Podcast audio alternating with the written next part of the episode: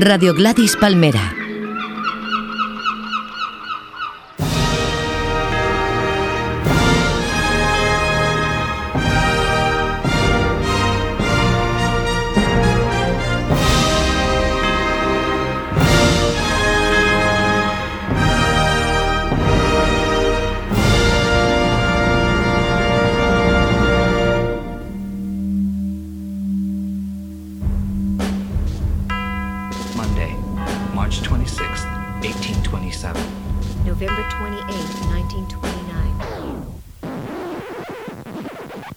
Vidas Ejemplares repasamos la vida de mis ídolos, personas reales de la historia de la humanidad y también esos personajes de ficción para mí igual de importantes. A través de sus datos biográficos se establecen extrañas relaciones entre ellos y esas vidas ejemplares se acaban convirtiendo en vidas cruzadas.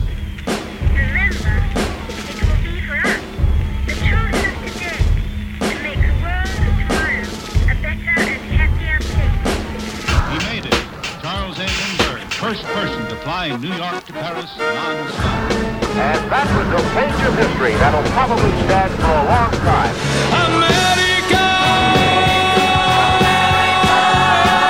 es América. Todo un inmenso jardín, eso es América. Cuando Dios hizo el Edén, pensó en De nuevo hemos comenzado con Nino Bravo y con la canción América, porque hoy vamos a continuar con la biografía de América Jova, que es mi madre y que está en el estudio conmigo para comentar esos datos de su biografía que van dando paso a las canciones. Hola otra vez, mamá. Muy bien, hola. ¿Qué tal? Muy bien, ¿tú qué tal? Muy bien. Pues nos habíamos quedado en México. Sí. Mm, En el programa anterior cerramos con Lola Beltrán porque tú habías llegado a México, Sí. había nacido yo, teníamos nuestra vida parecía que encarrilada allí Ajá. y de repente, ¿qué es lo que pasa? Bueno, pues de repente, como éramos joyeros, entró un presidente, Echevarría, Sí. que prohibió las joyas. Bueno, prohibió, su Sí, grabó prohibió. Bueno, eh, que no quería que nadie llevara joyas. Y nadie se las ponía. Entonces no podías ni llamar a una clienta porque decía, no, yo nunca he comprado joyas. Entonces decías, ¿qué pasa aquí? Ellas que eran, ellas nos llamaban después, oye, es que no se puede comprar joyas, no los tienen prohibido. Bueno, entonces nosotros que vendíamos para el gobierno, pues toda la gente empezamos a, a decir esto nos va a decaer y efectivamente era así. Empezamos a ver que bajaba la venta y tu papá, que ya teníamos un dinerito, dijo, oye, nos vamos para España. Como él toda la vida vivió obsesionado porque fue un hombre que nunca fue feliz en ese sentido. Se fue de aquí añorando España. Y allí vivió añorando España todos los días del mundo y siempre me decía, digo, ahora nos podemos ir. Bueno, pues nos vamos.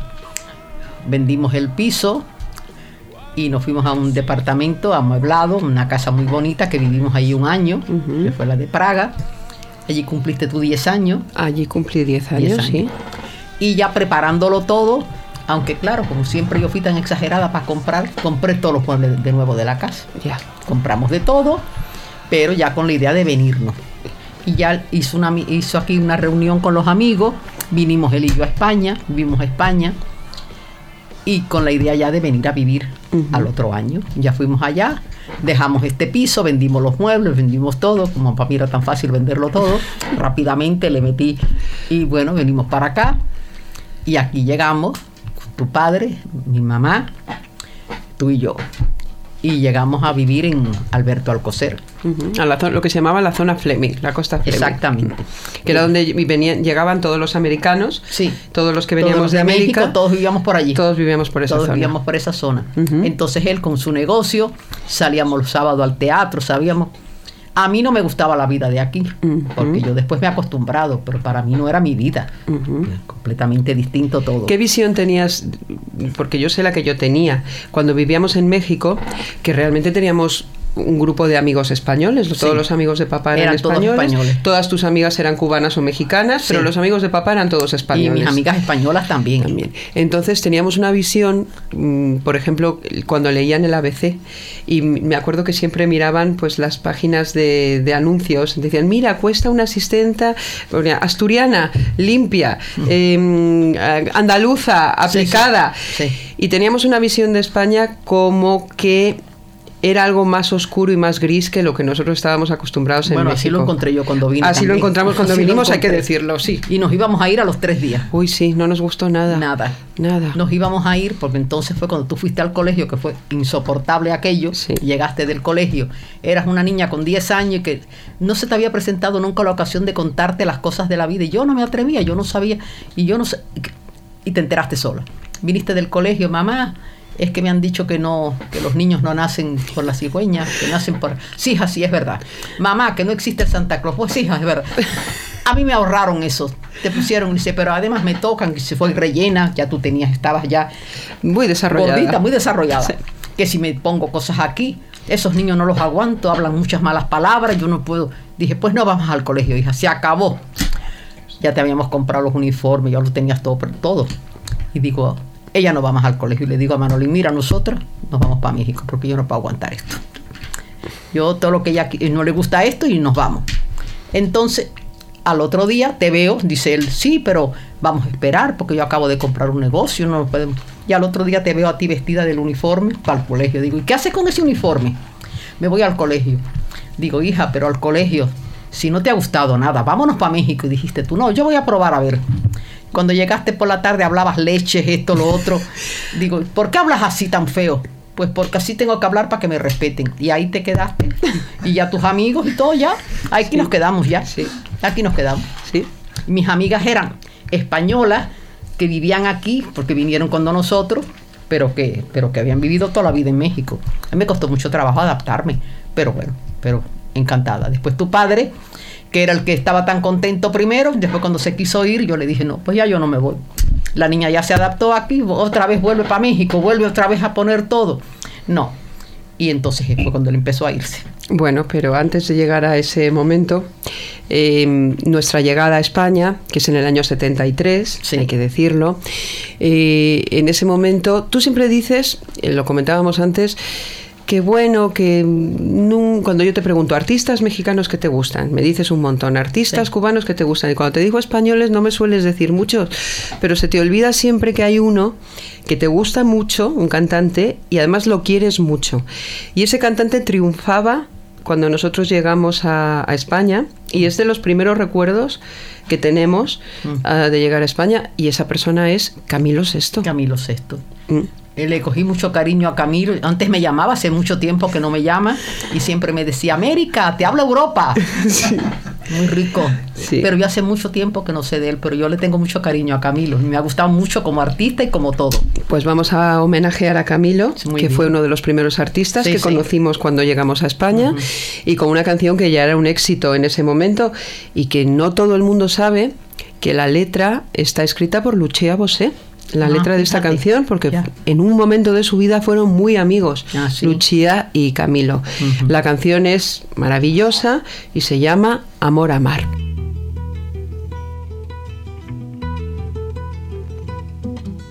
Yo no tengo alas para decirte mis heridas y en el cielo pasan nubes del pájaro de nieve. Amor, si tu dolor fuera mío y el mío tuyo qué bonito sería amor, amar.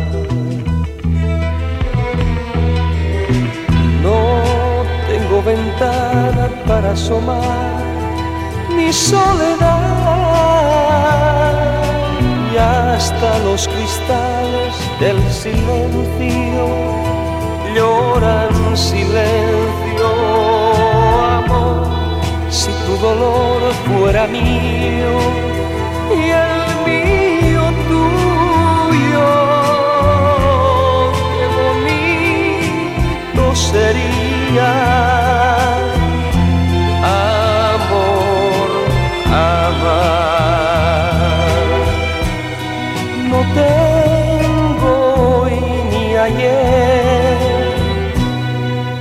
see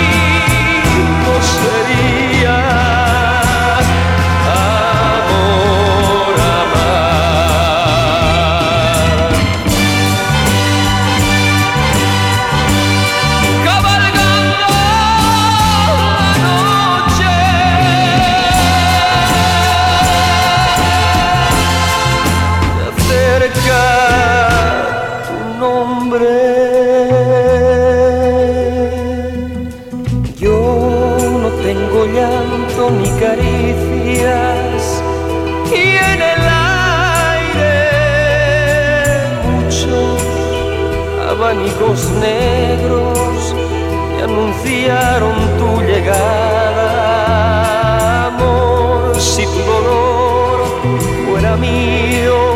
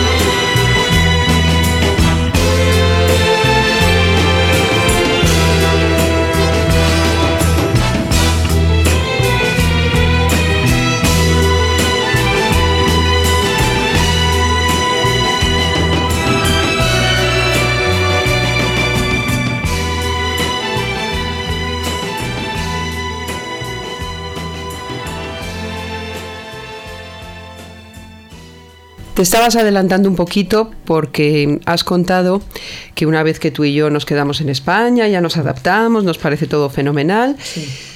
Es papá el que no se adapta Exactamente. y se acaba yendo a México. Me dice que él no aguanta y que se va.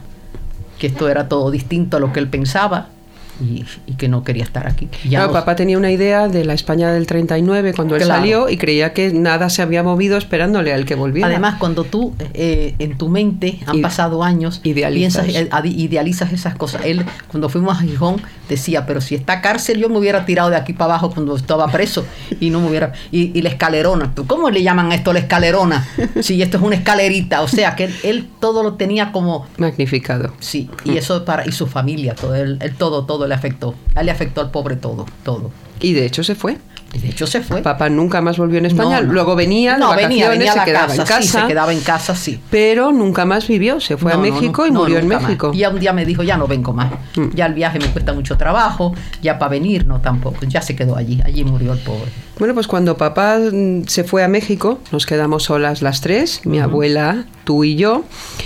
Y tú, como también eres un culo inquieto, eh, decidiste que querías cambiar de ciudad de residencia. Hay que decir que nosotras habíamos estudiado, yo con 12 años y contigo, la, bueno, el título de esteticistas. Éramos esteticistas tituladas, yo solo tenía 12 años, eh, y tú pusiste una cabina. Sí. Y de repente Ya nos vamos para Nueva York. que nos vamos para Nueva York porque tú fuiste a hacer un curso de especialización de esteticien a Nueva York. Tenías amigos en Nueva York y decidiste que nos íbamos a Nueva York a Compré vivir. una peluquería allí. Compraste una peluquería que, ¿cómo se llamaba? Adán y Eva. Adán y Eva. ¿Y qué pasó con la peluquería? Pues mira, la peluquería es que estaba en un lugar que aunque no eran muy buenos, pero vivían mucho... eh, Latinos. No, no eran latinos, eran, ¿cómo se llama? Judíos, vale. Y Entonces era, era una peluquería de blanco. Y que en lo que yo vine para aquí, ya para, que me regreso allí... se- El barrio había mutado. El barrio había cambiado y entonces no les gustó a los, a los estos y se fueron para otro lado. Y nos dejaron la peluquería, peluquería de negro. Entonces te- había que cambiar peluqueros y todo para el pelo. Para aprender a peinar Para- y para los peinados y todo. todo. Mm. Entonces yo estaba acostumbrada a verlos porque yo en la, en la academia que estudié iban negras, chinas, iban de todo. Yo tenía todos los cutis, lo podía, pero ya el pelo era distinto. Sí. Entonces cuando fui aquello, tuvimos que poner unas puertas doble. Ya no eran las puertas de cristal normales. El barrio se había degradado, el barrio digamos. se había bajado ya. Entonces está bajo todo. Entonces ya yo dije, no es para nosotros. Llegué aquí, te di la sorpresa a ti que tú estabas loca por ir para Nueva York. Y digo, no nos vamos. Yo pensé, en este barrio, aquella niña con 12 años, mi mamá mayor ya, ¿qué va a pasar aquí en Nueva York? Yo trabajando todo el día. ¿Y qué pasa? Digo, pues no nos vamos. Pues yo es uno de los mayores disgustos de mi vida, porque Sí. yo ya me veía yo a los Ella- 12 años. ella estaba encantada. Ya estaba yo, que si los Rolling Stones, sí. que si no sé Ella se qué, veía ya allí de- Que si Bowie, y yo ya me veía en Nueva York, vamos, de reina de la Factory de Warhol. Claro. Y me quedé aquí. Te quedaste aquí. Así fue. La vida a veces tiene sorpresas. Pues fíjate que en ese momento, si hubiéramos ido, a lo mejor yo me hubiera dedicado a otra cosa o a otro tipo de música, porque en ese momento en Nueva York lo que triunfaba entre los latinos y también empezaba a expandirse a toda la población, también a los, a los, a los norteamericanos, era la Fania All Stars. La Fania fue una discográfica de música latina que se, se- se- se implantó en Estados Unidos y desde Nueva York empezaron a salir las grandes figuras de salsa del Ajá. momento. Sí. Entonces ellos hacían unos conciertos, por ejemplo, nosotros nos íbamos a ir a vivir a Nueva York en el 75. Pues en el 74 hicieron un concierto en el Yankee Stadium, en el estadio de los Yankees, multitudinario, eh, y esos conciertos eran duraban horas y salían pues todas las estrellas de la Fania, que eran Celia Cruz, Tito Puente, eh, Willy Colón, todo lo que estaba eh, Rubén la- Blades. Oscar de León, Héctor Lavoe, Todo lo- todo, todo todo. lo que Ese era el momento grande Sí. que además se junta en Nueva York la etapa de la música salsa con la primera música disco y el principio del estudio 54 y todo eso va muy unido y eso me lo perdí también porque no me llevaste a Nueva York. Claro, es verdad. Y Bueno. quien hubiera cantado en aquello, tú o yo. No, ahí creo que hubiera sido más tú la que hubiera bailado y, y cantado porque a mí nunca se me han dado muy bien los ritmos Por latinos. eso digo, para ti no era mucho. No, no saqué nada de tu sangre. No. Pues eh, tú te acuerdas que cuando estuvimos en Dinarama, eh, el año que hicimos Deseo Carnal, Carlos Berlanga dijo que él no quería ir a tocar, que qué aburrimiento, que él no era un obrero del rock. Entonces reclutamos a Víctor Coyote para que tocara con nosotros. Y también era una época que llevábamos latinos en el grupo, llevábamos a Timana, ¿te acuerdas de Timana que tocaba ¿Cómo los, no? los bongos? Hijos de los, del- los tres cerditos. Exactamente. Y con Timaná, eh, precisamente por esa unión que tuvimos en esa gira, Sí. que Víctor Coyote y Timaná le llamaban la gira del marisco, porque cada vez que parábamos el restaurante nada más que comían marisco, e hicimos una canción que era la del huracán mexicano, que es una- un homenaje a una canción de Celia Cruz donde ella cuenta su vida, pues Sí. Nacho y Carlos escribieron Mi vida y con estos chicos que se llaman Latinos Unidos, que eran Timaná y los chicos del Centro Cubano, Sí. Luisito, todos, sí. grabamos esa canción.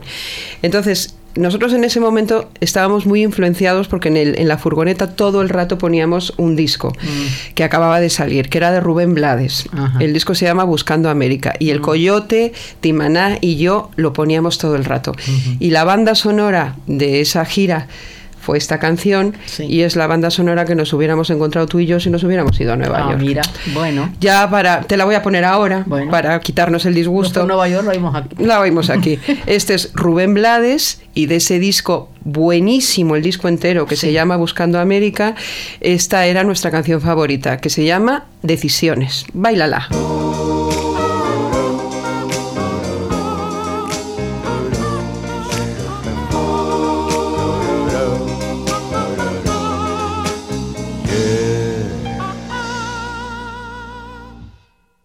Ex señorita no ha decidido qué hacer.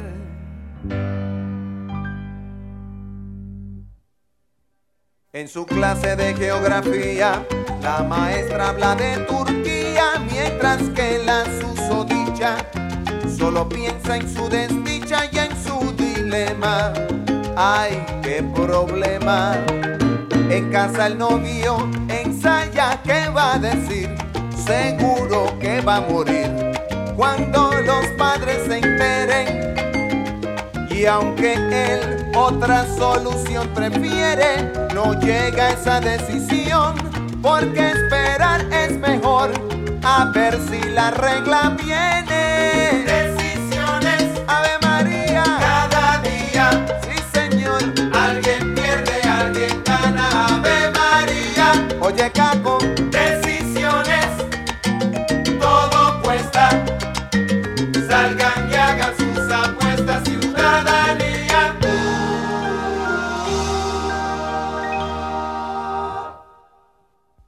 El señor de la casa de alquiler, a pesar de que ya tiene mujer, ha decidido tener una aventura a lo Casanova y le ha propuesto a una vecina que es casada de la manera más vulgar y descarada que cuando su marido al trabajo se haya ido, lo llame para él ser su enamorado. La señora que no es boba se lo cuenta a su marido y el bravo decide cómo no invitar al atrevido y ella lo cita cual lo acordado. Y el vecino sale todo perfumado, con ropa limpia que su esposa le ha planchado. Y trae una flor que se encontró en el tendedero. Dígalo, love story. Y dentro de casa de la vecina está el marido, indeciso sobre dónde dar primero con un bate de béisbol del extranjero. De eso que dicen de que Tony Armas, Slugger. Y suena el timbre, ring, ring, y no es el gran combo. Comienza la segunda del noveno. Decisiones, tápate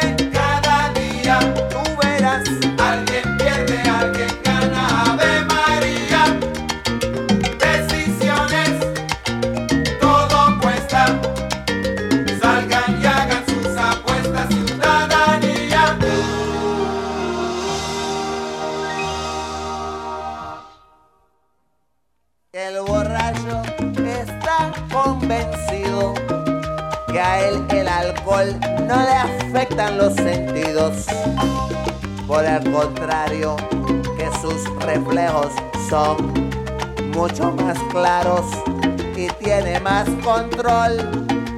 Por eso hunde bien el acelerador y sube el volumen de la radio para sentirse mejor, bien chévere. Y cuando la luz cambia amarilla, la rueda del carro chilla y el tipo se cree un James Bond. Decide la luz del semáforo comerse y no ve el troca aparecerse en la oscuridad. Oh, pito choque y la pregunta, ¿qué pasó? Para la eternidad. Persígase, brother.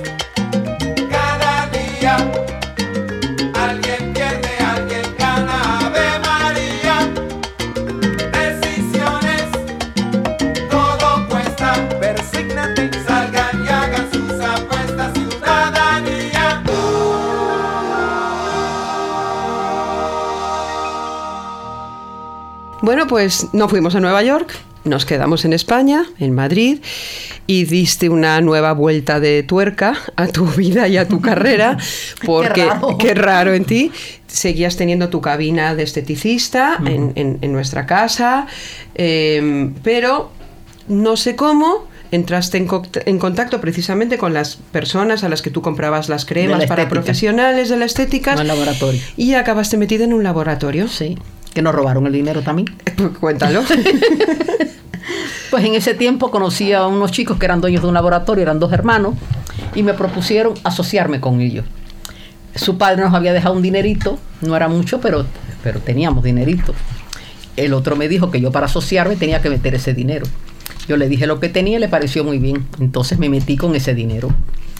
Y resulta que como a los pocos meses de estar, que tú también trabajaste con nosotros en el laboratorio, y a los pocos meses de estar me dice, tenemos que reunirnos. Los tres nos sentamos. Aquí sobra uno de los tres. Digo, no seré yo, ¿no? Dice, pues sí, claro, cuando se me acabó el dinero, sobraba yo. Me dieron puras letras que nunca cobré, que nunca pude cobrar.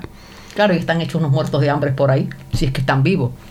Gracias a Dios a mí seguí trabajando, pero claro, cuando me entregaron a mí aquello, que ya me tenía que ir de laboratorio, yo no me atreví a ir a la casa a contarlo. Me fui al centro cubano, me senté allí y dije, ¿qué voy a hacer ahora? Y había uno que vendía unos jueguitos en el centro cubano. Y digo, ahora voy a vender jueguitos. Deja ver si me puedo, aunque sea defender con esto. Llamo al muchacho y le digo que me traiga los jueguitos. Me los trae y allí mismo los vendí. Y digo, sí puedo. Se acabó el laboratorio. Entonces fue cuando cogí que me fui a vender Asturias. Y toda, eso, eh, toda esa po- época coincide, todo el laboratorio y el final del laboratorio, con mis inicios en Caca Deluxe. Cuando empezaste de ahí. Porque yo me acuerdo que el laboratorio estaba en Aluche o Carabanchel. Carabanchel, En Carabanchel. Y cogíamos, nosotros vivíamos en Plaza de España, cogíamos lo que se llamaba el suburbano, que era un metro que iba por eh, arriba, no, era, no iba Sí. por abajo, Sí, iba como un trenecito. Y yo me acuerdo de escribir la primera letra que escribí, que fue la de la tentación de Caca Deluxe, la escribí en el metro yendo a trabajar al laboratorio. Mi labor en el laboratorio era como reponedora, yo tenía que rellenar La las, cajita. las, las crema. cajitas, las También cremas. pintaste la, por fuera. Pinté el- la fachada, La fachada, sí. pero sí. como duró tan poco, pues nos quedamos sin tampoco. Fue tampoco el trabajo, sí. Pues hay que decir que el- las cremas se llamaban Lady Chic. Lady Chic. Que es un nombre como muy de los 70. Sí, sí. Desde luego, no sé a quién se le ocurrió, pero es Era de, la, horroroso. era de la madre de ellos.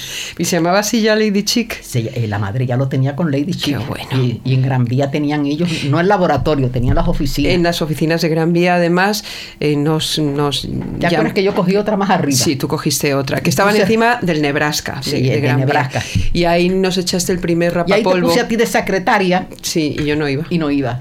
No iba. Y cuando iba era porque se iba a una casa que vendían ropa, una que vendían las, te vendían las telas, ¿te acuerdas? No sé, no me acuerdo. Sí, hombre, que era muy conocida. Menques. Menques, allá te ibas. A ver que y ahí te hicieron, entre Natacha y, y, y esta muchacha, te hicieron, y Mercedes, te hicieron entre las dos un vestido. Para un concierto de que llevabas una sí. cosa grande, así para un Sí, concierto. sí. Pues el- yo creo que la palabra chic no pasa nunca de moda, siempre se usa.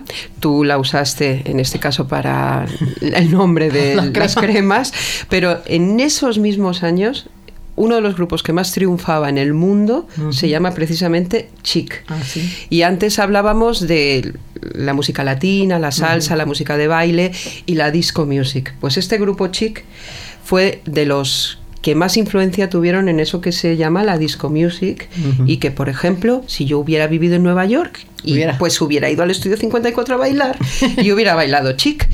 Así que te los voy a poner. Bueno. Eh, esta es una de sus canciones más famosas y se llama Le Freak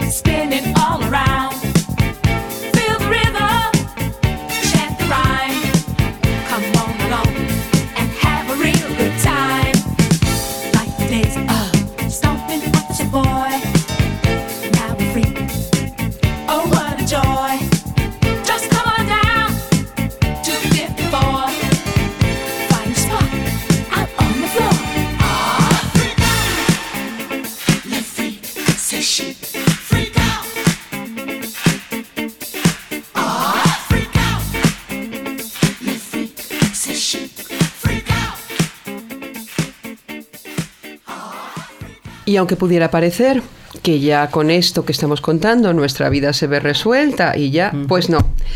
De repente estoy yo ya en Alaska y los Pegamoides, en los primeros años de Alaska y los Pegamoides, y llegas un día a casa y me dices que te vas a vivir a México.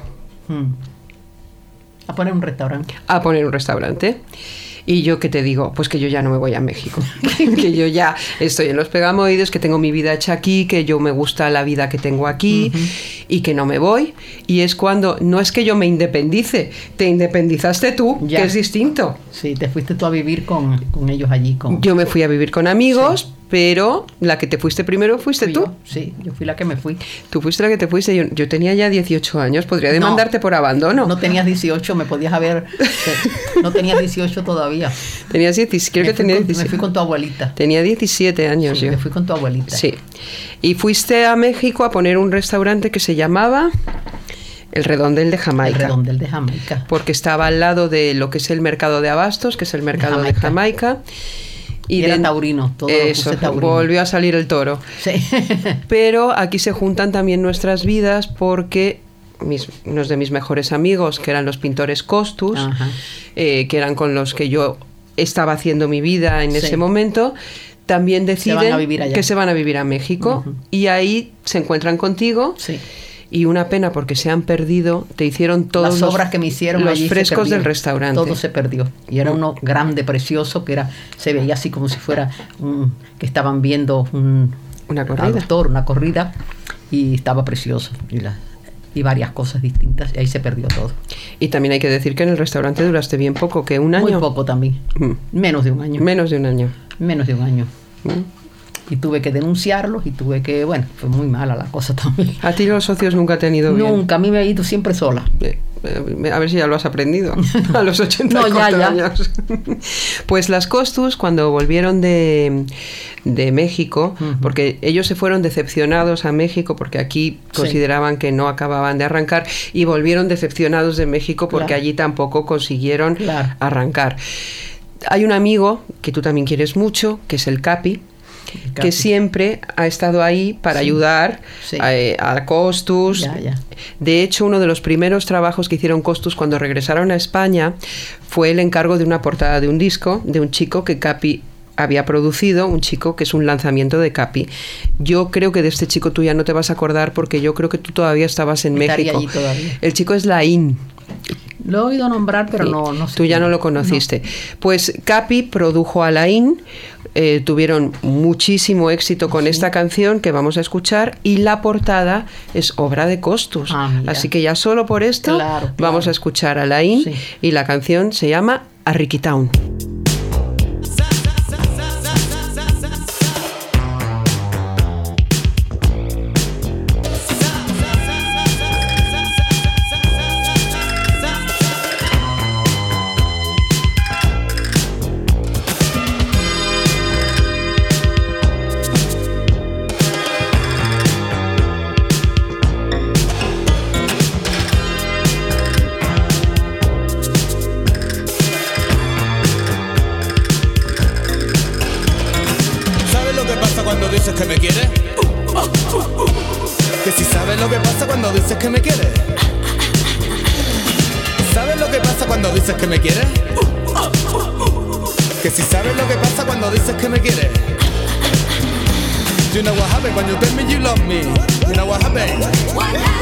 You know what happened when you tell me you love me. You know what happened?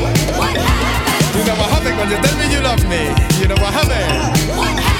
You know what happened when you tell me you love me. You know what happened, now what happened, now what happened.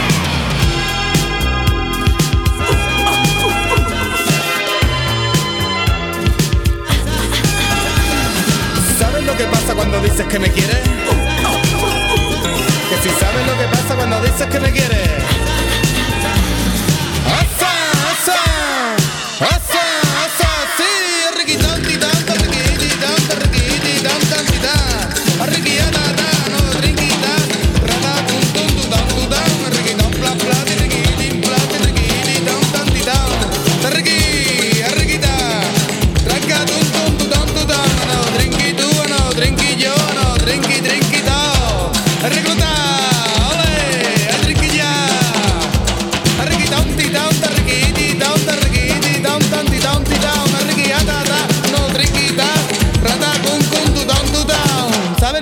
Cuando dices que me quieres?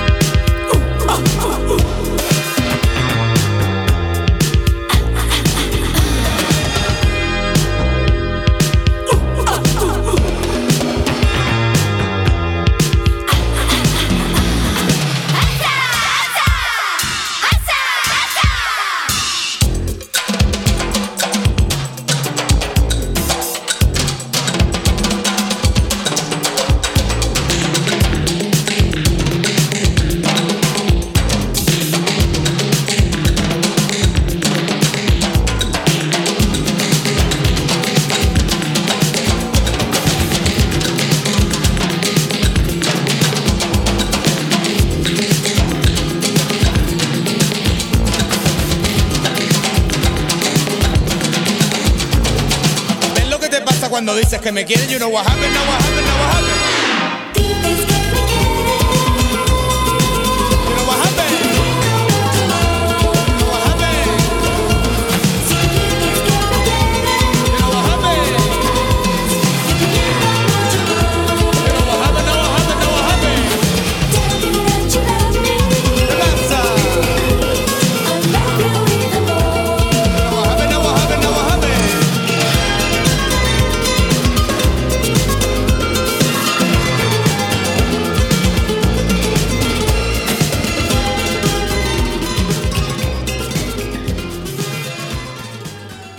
Nos, yo siempre te he visto vender.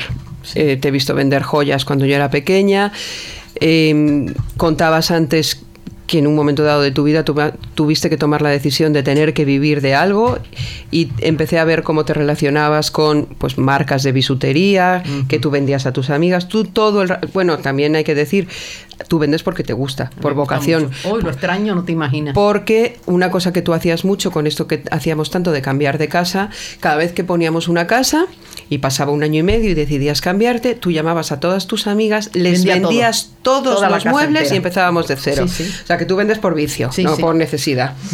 Em, entre las cosas que has vendido y, y probablemente la que más tiempo te ha ocupado de tu vida eh, son las cosas relacionadas con el esoterismo. Sí.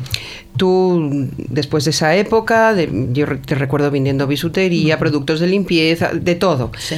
Hubo un momento, tú siempre, creo, has tenido un don, yo lo sé desde pequeña, pero nunca te había gustado desarrollarlo ni utilizarlo. Sí. En un momento dado, eh, empiezas a echar cartas, Sí. que es algo que también te ocupó un tiempo, pero también, sobre todo, tu faceta de vendedora la tuviste. Ibas a México, pirámides. traías pirámides, traías productos del mercado de Sonora. Antes que hubiera ninguna tienda aquí Sí, nada, que nada. tuviera nada, las cosas las traías tú. Y vuelvo a los socios y a los malos negocios. Tuviste una tienda de productos esotéricos. esotéricos. Hombre, también. También. Sí. Sí. y también la perdiste. Muy mal me fue. Muy mal te fue. Sí, sí. Es- Pero yo seguí vendiendo. Tú seguiste vendiendo por, Por mi cuenta, Por tu sí, cuenta. sí.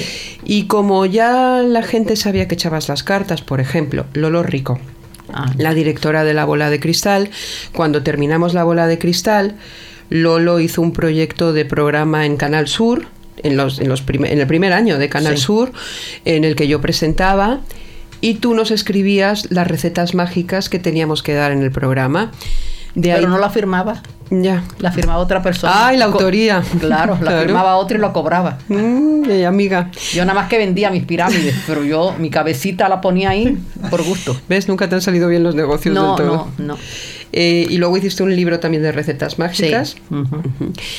Entonces, En ese tiempo fue cuando el Marqués de Araciel sí, teníamos un programa que ahí sí trabajábamos todos, y habíamos, estaba esta que, eh, María Coello, Sí. María Coello de Portugal, el Parque de Araciel y dos o tres más que no me acuerdo, una mesa redonda y fue cuando pasó lo de los parqueses de Urquijo. Y entonces Fue años después, estabais como revisando el caso. Sí. Después. Sí, fue después, mami. Sí. Bueno, pero ahí salió esto.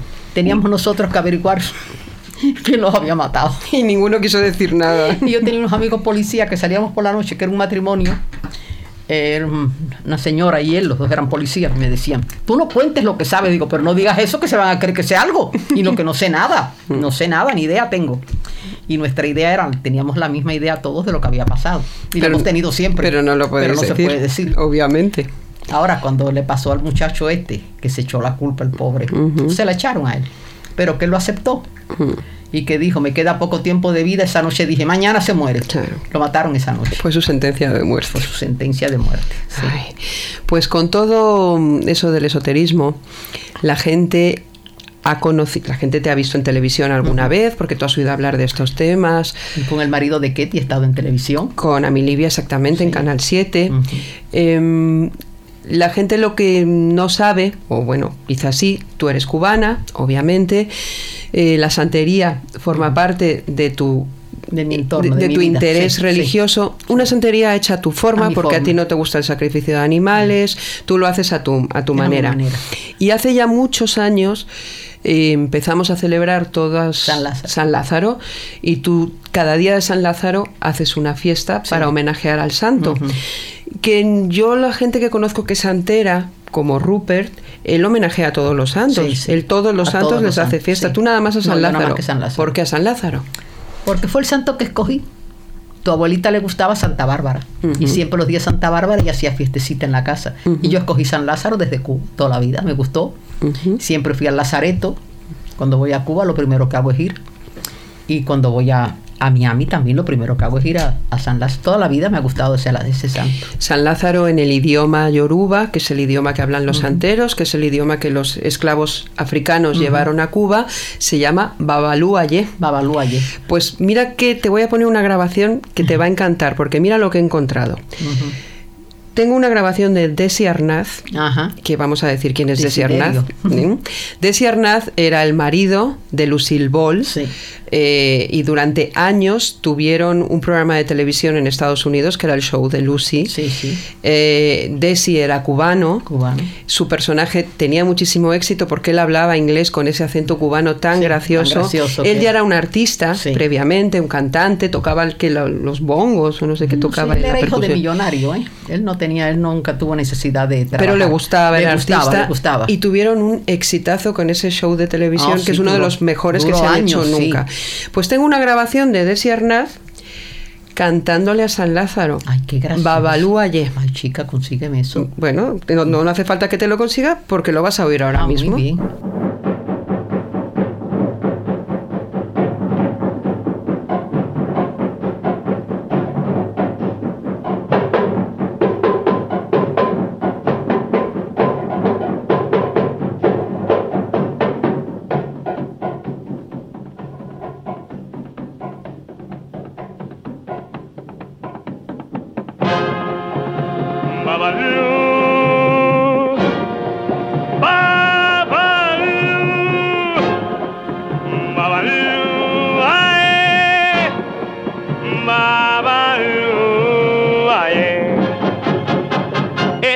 Pensando lo velorio y qué le hacemos a Babaloo.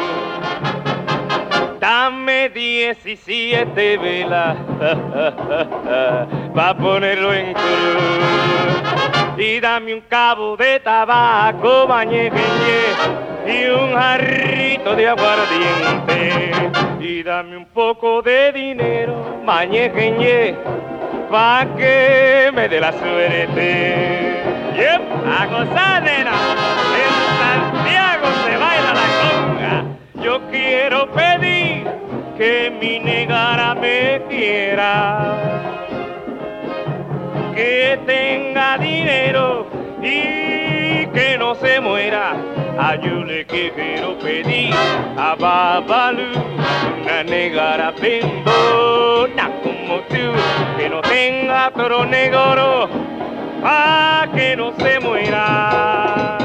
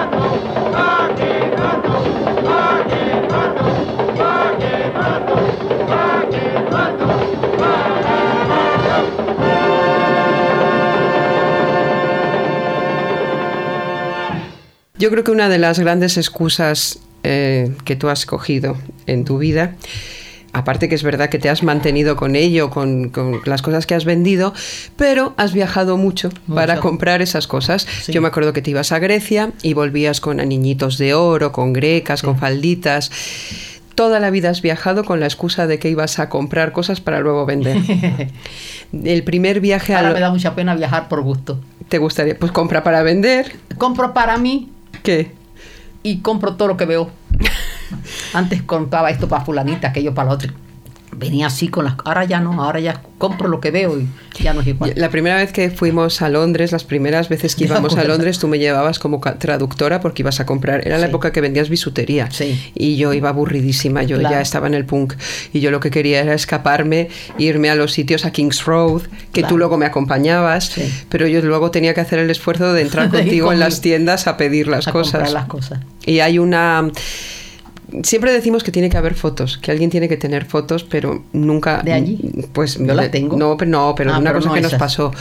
Eh, cerraban un mercadillo punk en Kings Road y allí nos sentamos y nos sentamos mi madre y yo en un banquito viendo la manifestación porque había una protesta porque cerraban un mercadillo y la policía estaba por allí policía a caballo Sí. y todo y yo iba perfectamente interpretada con el pelo de punta amarillo y tú ibas con un bisón y estábamos las dos sentadas en un banquito viendo cómo esto ocurría y no, la gente no paraba de echarnos fotos porque Nos éramos como una fotos. postal, la señora con el bisón y la punk al lado y la policía pasaba y no se atrevía. A todos los punks les decían circulen, circulen. A nosotros no nos tocaba No, nos atre- no se atrevían a decirnos nada porque no entendían "Qué nada. pareja tan rara esta. que-". Pues eh, como viajar es lo que más te gusta, todavía a día de hoy haces tus dos, tres... ¿Cuántos, cuántos sitios estuviste en el último año? Pues mira, estuve en Berlín, Berlín, Guatemala, Salva- Salvador, eh, Estados Unidos, Praga, Praga, eh, Viena, Viena, este, la otra que está al lado, este, mm, Bélgica. Bélgica, este, no sé ya cuál más. Bueno, de suficiente. México, México. Es suficiente. Te voy a poner una canción que para mí es mm, mi canción favorita de este grupo, que también es uno de mis favoritos. Es un grupo que no conoces. eh, ellos son de Granada y se llaman Los Planetas. Y la canción, por supuesto, es De viaje.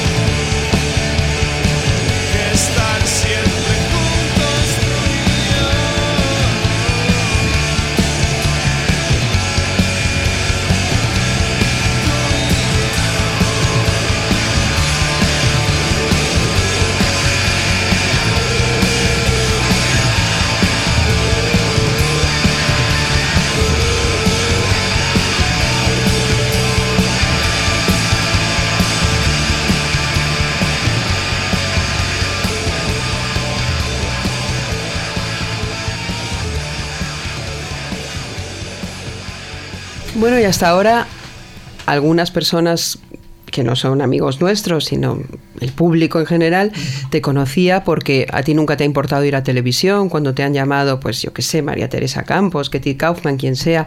Muchas veces en esas, esos programas tan curiosos de Madres de Famosos, Ah, sí. donde has coincidido, por ejemplo, con Carmen Bazán, que dices Ah, que es sí, me encanta, simpaticísima. Me encanta. Eh, la veo ahora en la tele y me sí, encanta es ella. muy me alegro simpática. mucho. Y también con, pues, cuando tú has hecho tus intervenciones echando las cartas. Pero mamá, hay que reconocer que desde que tenemos el reality... mm, han conocido más. Te han conocido más.